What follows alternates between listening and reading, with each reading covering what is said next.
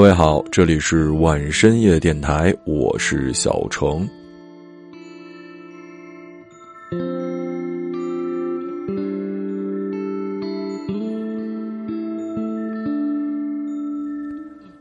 前不久啊，在我的老家长白山呢，终于举办了第一场音乐节。作为一支年年都会去迷笛的摇滚乐迷，自然不能放过了。本来呢是奔着萨满、夜叉这几支重型去的，并且我都打算好了，一定得做全场第一个跳水的人。到了之后发现，你根本就挤不到前排，因为那里已经被一群小哪吒给占领了。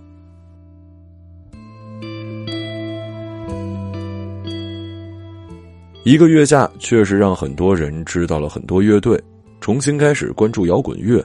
我觉得这绝对是一件好事儿。但也请原谅，我就是一个很矫情的人，我就是不喜欢随大溜。当大家都在听民谣的时候，我就要听五人族；当大家都开始 skr 的时候，我就要听扭曲机器。现在是个年轻人就能叫出几支乐队的名字的时候，我。今天想跟大家聊一聊后摇。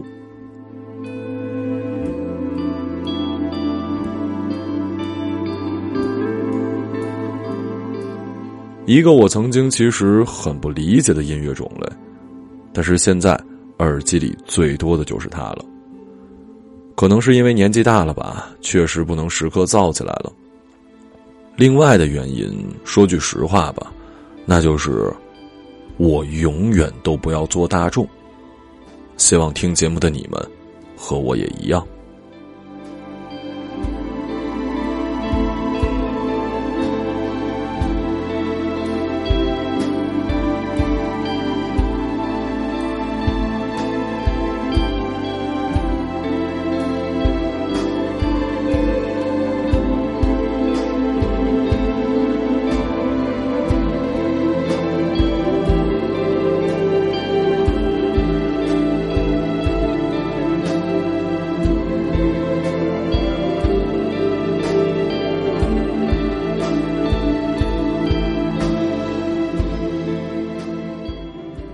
既然说到后摇，咱们得先知道什么叫做后摇。如果说摇滚乐主要表达的是一种叛逆精神、反抗态度，那么后摇即是对摇滚乐的颠覆和反叛。反叛的反叛是什么鬼啊？难不成负负得正，后摇就是鸡汤？哈，虽然有一些后摇确实富有一定的治愈性，但在我看来，后摇带给人们的感受更多的是一种。导致忧郁，即使是欢快的曲风，听起来也是透着孤独的意味。不难发现，后摇狗们通常不会讨论某支乐队的花边看现场也不会刻意的组团后摇现场也不会出现 POGO 跳水、开火车，他们更像是某一种仪式，默默的沉溺在那几分钟、几十分钟的另一个世界。后摇是毒药。自己磕就好了。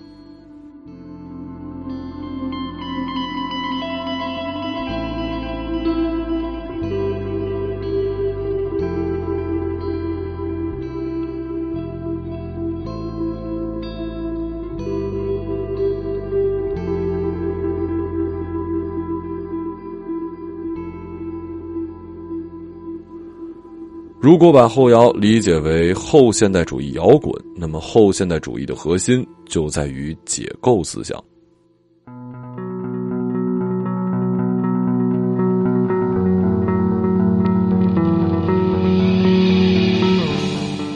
后摇即是将一切具体意象跟精神消解之后，所留下纯粹的美和情绪。管你反不反抗，我就是爱音乐，不要让我停下来。表达自我内心世界才是后摇的王道。其实，反叛的反叛就是圆融，你可以把它看作是虚空，却无不包含了千愁万绪。曾经的我总觉得呀，后摇呢是一种环境音，一种没有人声的氛围音乐。说实话，即使到了现在，我也不会花钱去现场听后摇，之后可能会去吧。因为现阶段对我来说，这种音乐更适合一个人戴上耳机，闭着眼睛感受，感受曲调里的情绪。如果说一首好听的正常的歌曲，无论是流行、民谣还是摇滚，或者说现在很流行的嘻哈，其实它都在给你讲述一个故事，或者让你明确的知道他在说一件什么事儿。而后摇则是不同的。它更像是一种气味儿，每个人闻起来呢，可能都有一点不一样，但是你却可以在里面沉浸很久很久。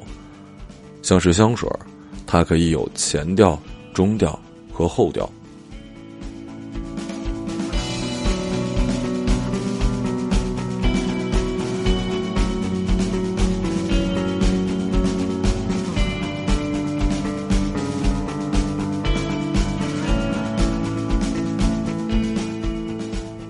我第一个要介绍的乐队是我在万的短篇故事里经常会用的一个音乐人的，他来自于冰岛。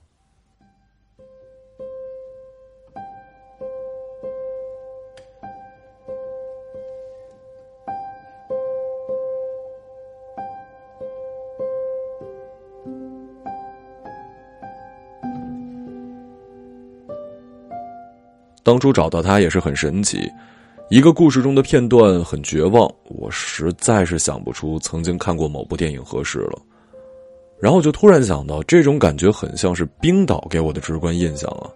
想着那是不是冰岛的音乐人就可以做出这样的音乐呢？然后就在网易云音乐搜索了一下冰岛纯音乐，就找到了他，奥拉弗·阿纳尔德斯。后摇音乐真的没办法解释，我只能告诉你。闭上眼睛，你就来到了冰岛。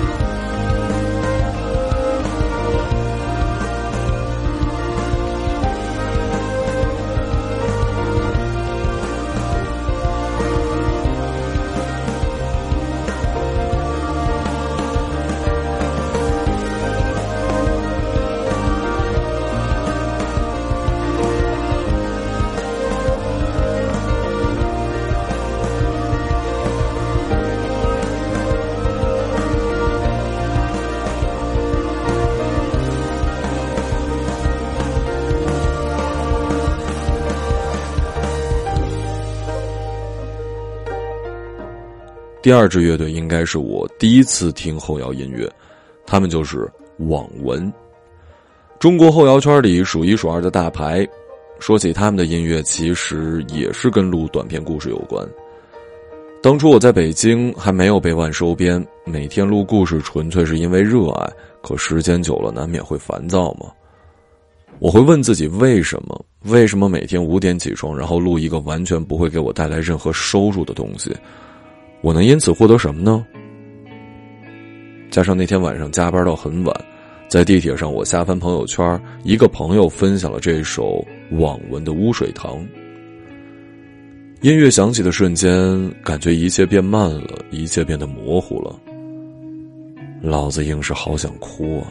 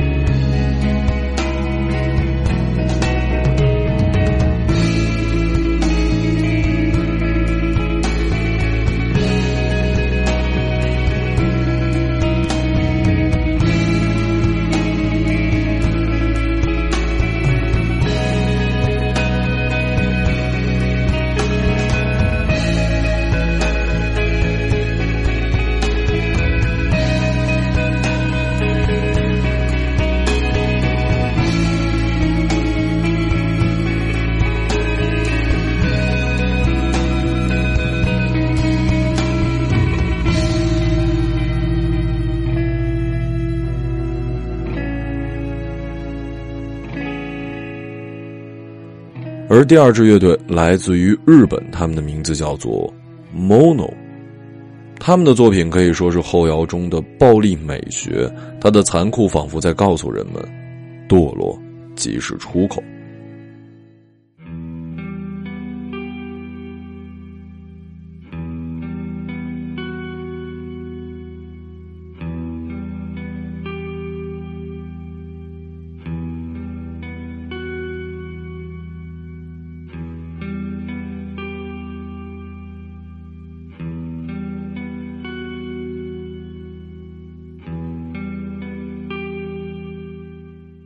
说起暴力美学，很多人会想到昆汀·吴宇森。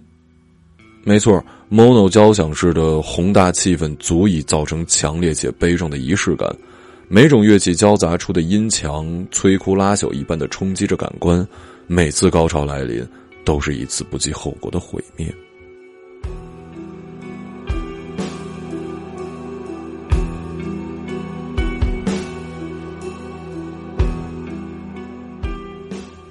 而从我自己的听感中，却感觉这支来自于日本的后摇天团，他们的气质更贴近于中岛哲也及岩井俊二导演的日本系电影。听上去很残酷，但实际是唯美甜腻的画风中，铺陈着让人绝望的情节。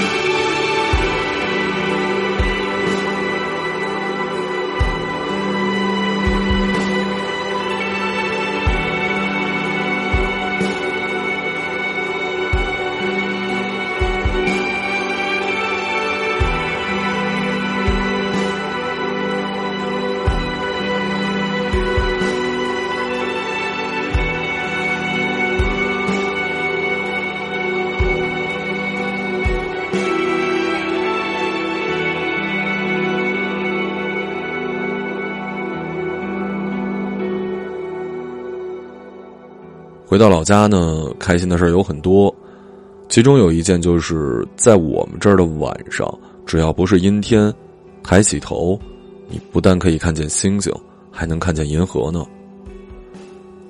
看看那儿，你还会焦虑吗？面对浩瀚星辰，我们算得上什么呢？最后推荐的这首歌里的人声采样，全部来自于真实的美国 NASA 航天局。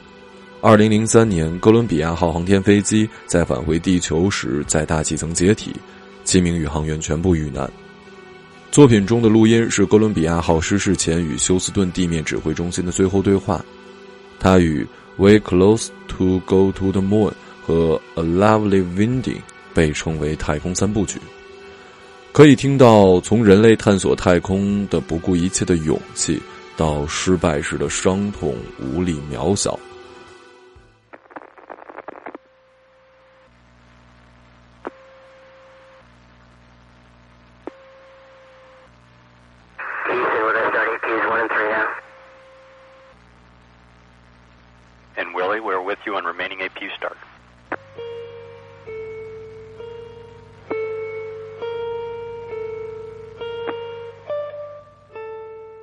这首关于探索太空的后摇，让我想到了生命，还有宇宙，以及那个蓝色暗点的故事。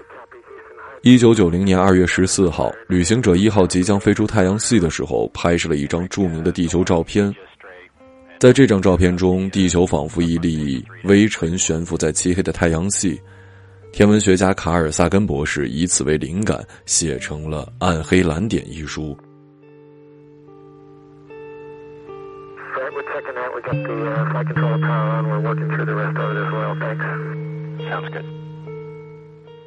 再看看这个点吧，它就在那儿，那是我们的家园，我们的一切。在那里，你爱的每个人，你认识的每个人，你听说过的每个人，在这世界上存在过的每个人，度过了自己的一生。所有的欢乐和痛苦，所有的宗教信仰、意识形态、经济思想，所有的猎手与强盗、英雄与懦夫，所有文明的创立者、毁灭者，所有国王与农夫，每一位年轻的爱侣，每一位母亲、父亲，充满希望的孩子们。发明家、探险家，每一位精神导师，每一位政客，每一位超级明星，每一位最高领袖，人类历史上的每一位圣人，每一位罪人，都生活在这里。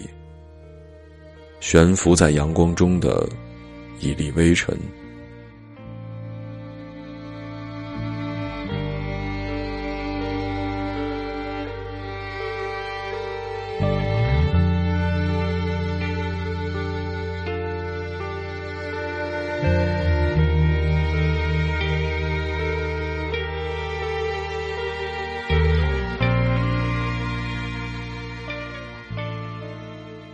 一般我的电台节目，即使是音乐类，也会讲一些故事。但这期我其实说的很少，是因为我觉得后摇不适合讲故事，它适合戴上耳机，写下关于自己的故事。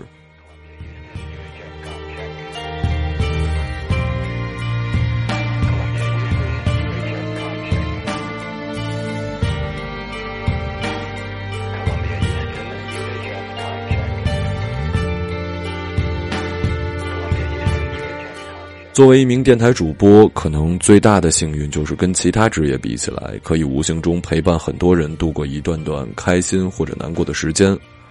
而如果你的节目恰好在深夜播出，听众更可能会把你当成朋友，甚至是哥们儿。他们会想跟你分享生活中的烦恼和快乐。经常我的微博私信就会有人问我各种问题，有的是高中生向我倾诉爸妈的不理解，有的是大学生问我毕业的发展。甚至有一些比我还大的哥哥姐姐跟我吐槽工作、生活里各种让你生气的事儿。面对这些，我回复的结尾一般都会加上这样一句：“我爸告诉过我，什么年纪想什么年纪的事儿。”就像今天，我居然开始跟大家推荐后摇了。就在去年，我还是一个坚定的金属乐迷，当时在我眼里，什么民谣、后摇、爵士都是缺的。只有摇滚乐才可以拯救世界，但是现在我不这么想了。都说世界上没有绝对的感同身受，实际上我们最不了解的，可能就是我们自己。我们无法预知未来的生活、未来的选择、未来的我们，所以没有必要为了当下和未来而发愁。因为时间不会因为你的担忧就不再向前，很多现在看来很大的困难，等过几个月、过几年再回头看，可能就都不是问题了。我们唯一能做的，就是相信现在的自己，接受未来的改变。